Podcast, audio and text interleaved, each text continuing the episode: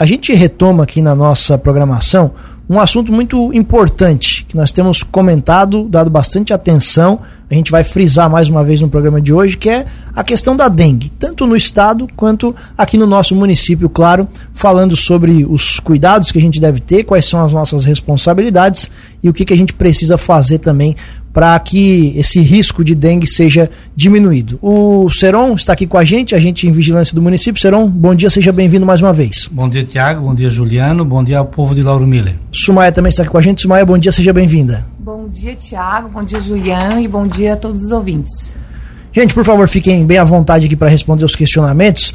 Serão, vamos lá. O que, que a prefeitura, na medida do possível, dentro das suas atribuições, tem feito nessa questão de diminuir essa situação da dengue aqui no nosso município? Então, a, a Secretaria, através da Secretaria de Saúde, a municipalidade não, nunca parou de fazer os nossos trabalhos, as nossas atribuições dentro do município de Lauro Miller, que não é um município tão grande, mas a, a gente tem bastante problema de situação de entulho jogado em qualquer lugar. Isso aí é uma coisa muito preocupante, né? A, através da Secretaria de Saúde, o nosso trabalho é constante em relação a orientações dentro do município de Lauro Miller. É até importante você falou sobre isso e a gente faz um meia culpa aqui porque é, em alguns momentos a gente fala muito sobre o assunto e depois acaba não falando. Aí quando a situação já está muito crítica, a gente retoma esse assunto por aqui. Mas o trabalho de vocês continua sempre. O nosso trabalho continua sempre. Nós temos os agentes de rua, que é o Edson e a Cristiane, que faz o trabalho dele. Quando é, aí é mais crítico a situação, aí entra a vigilância sanitária.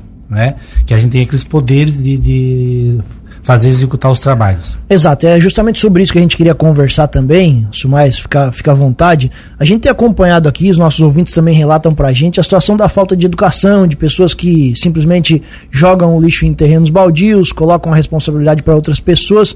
O que, que, isso pode acarretar e o que, que, a prefeitura também pode fazer nesses casos? Qual é o tipo de punição e o que, que pode ser feito? Ah, quando é, a, vem a denúncia para a gente e uma pessoa específica, aí a gente vai lá e intima a pessoa. Mas quando uh, eles jogam o lixo em terreno baldio ou nas esquinas da cidade, que fica horrível isso aí, né? Fica muito feio para a cidade de Lauremir, que é uma cidade turística, uma cidade pequena, que é uma cidade limpa, e o próprio povo suja a cidade. Infelizmente, a gente tem que educar, realmente a educação é importante, mas a educação não é dia para outro, né? Então é tempo, tempo, vai levando, vai levando até a pessoa se educar. A, a, nas esquinas, né, jogado ali, o que pode ser jogado é o lixo a poda verde, isso é uma lei municipal, Tiago. Uma lei municipal que é a poda verde. O que é poda? Tu poda a tua árvore. Tu não pode podar a tua árvore no teu lote, dentro do teu terreno, então está a tua residência, e colocar no terreno baldio do vizinho ou no seu próprio terreno baldio.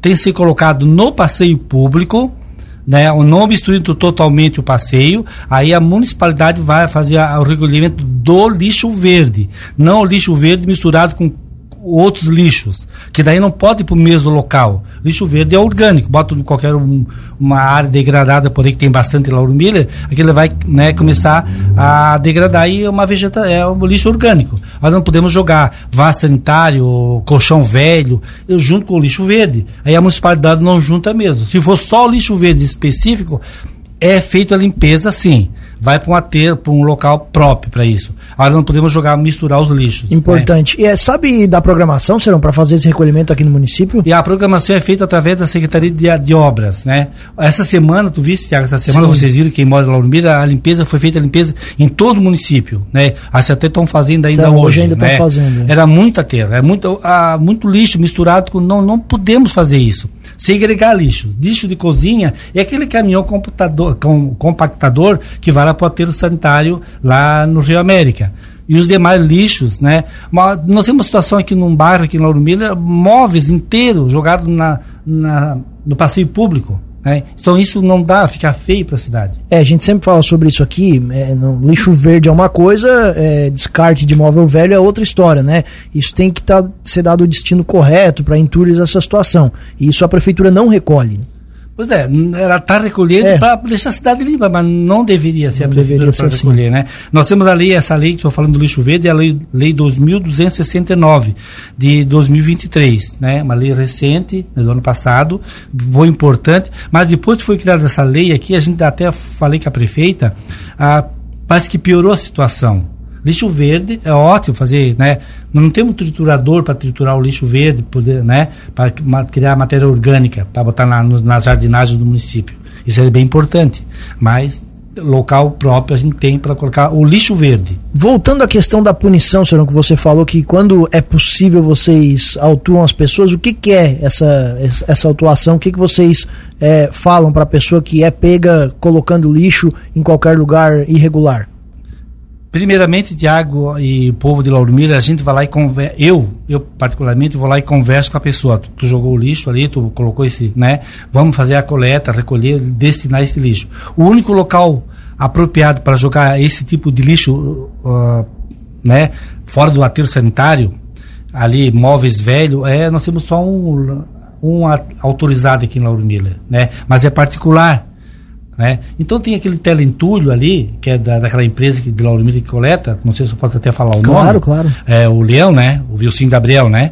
Tem, tem essa empresa, bota. Ah, tem algum lugar que bota aquele lixo na frente da casa, faz a limpeza, ele recolhe, não sei qual é o valor que ele cobra, para levar para o aterro dele, que é, que é autorizado pela FAM, aqui em Lauro Miller. Certo, mas. Aí essa pessoa, isso. ela é autuar, é, a princípio, ela é conversado, certo? Educação, não pode colocar. Ó, se voltar a fazer o a, a, a coisa errada, aí se a gente faz uma intimação. Intima e faz infração. Isso é uma multa? Aí, quando vem infração, a, é, é começo de uma multa.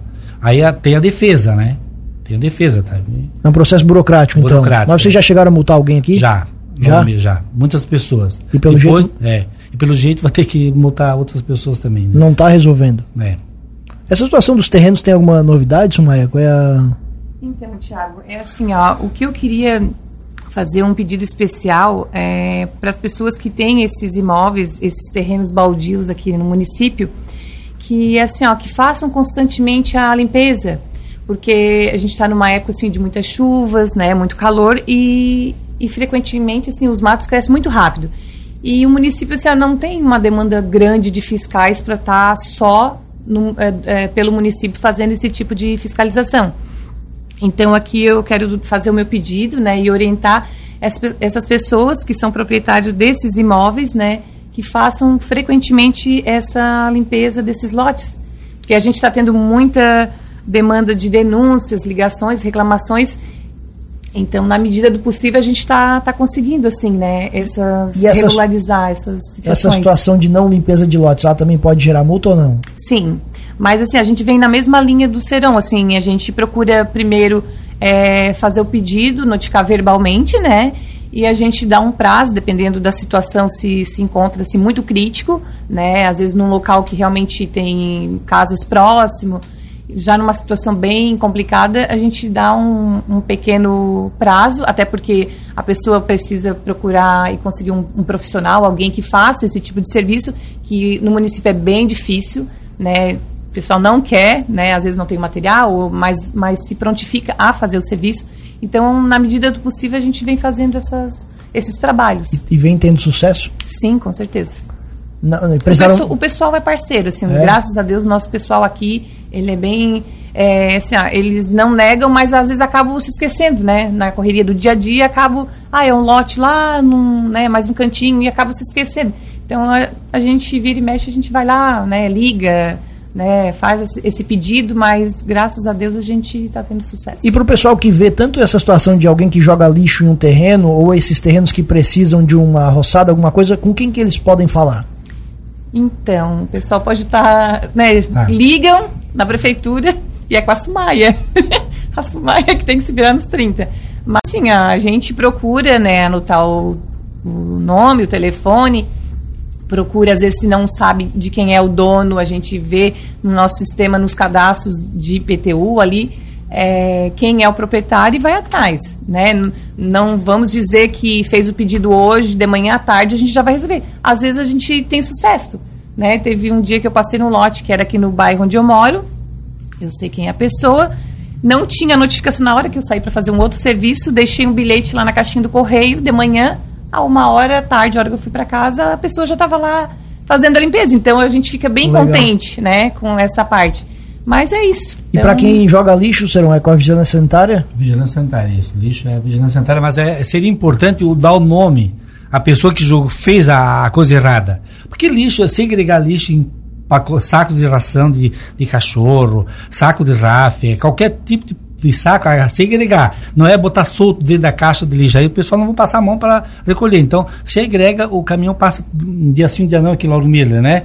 Faz a coleta que vai para o aterro sanitário faça isso que não tem problema. Agora, não jogar no terreno baldio, porque o mato, como a Sumaia falou, a terreno baldio com com mato alto, o pessoal joga dentro do, né? Aí é o problema, aí a vigilância tem que, tem que atuar. E sobre esses cuidados, especialmente da dengue, Seron, do, do que a gente, todo, todos nós já sabemos, o povo ainda está desleixado com relação Sim, a isso? Bastante. Tem pessoa muito despreocupada ainda com essa situação.